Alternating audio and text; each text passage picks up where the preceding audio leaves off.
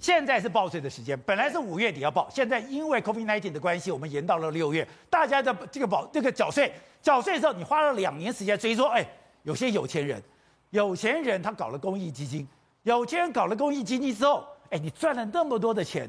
你缴的税比一般人少，成立公益信托这里可以让你完全享有这些所有的相关的税负的优惠。重点来了，现在整个公益信托到目前为止总共市值一千两百亿，其中光五大财团成立的十个公益信托竟然快一千亿，那第快一千亿，想说哇一千亿耶，从从以前到现在快二十年了，有做公益的基金，对。然后他们想说，那你一千亿，你到底做了多少公益呢？我跟你讲，不好意思，中华民国政府不知道。哦，为什么不知道？因为没有人在管，全部在成立在不同的呃事业地方，所以包括有的是内政部管，有的是教育部管，所以大家分散来，根本都不知道到底做了多少公益。我就去请人家，请立委调出来，高嘉瑜立委调出来之后，一笔一笔一笔一笔，花了两年时间跑数据，全部答案出来了。你追这条新闻，你追这个东西，你抓了两年的时间。对，我变成一个互动式的报道，所以我们。网站新世界网站 s e g s e y g a i t w 上去有非常完整的报道。你现在看到就是答案是什么？答案是他从以前到现在累计起来，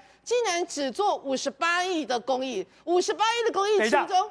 我里面有一千多亿的公益基金，只做五十八亿的公益，而且是二十几二十年来，然后呢，其中五十八亿里面还有大概快三十亿是左口袋捐给右口袋，捐到自己成立的财团法人基金会。好，那现在问题来了，如果是这样子的话，那代表你到底做了多少公益？我们算出一个所谓的年年均慈善支出，平均下来，它竟然每一个这样一千亿里面，这样算下来的话，它的平均年均呃慈善支出比只有零点六五趴，哎。等于是连一趴都不到。哎，我们的缴税一般人基本上你是六趴，五趴，六六五趴现在是。五趴，它最高到四十趴。对，你应该就是四十趴的。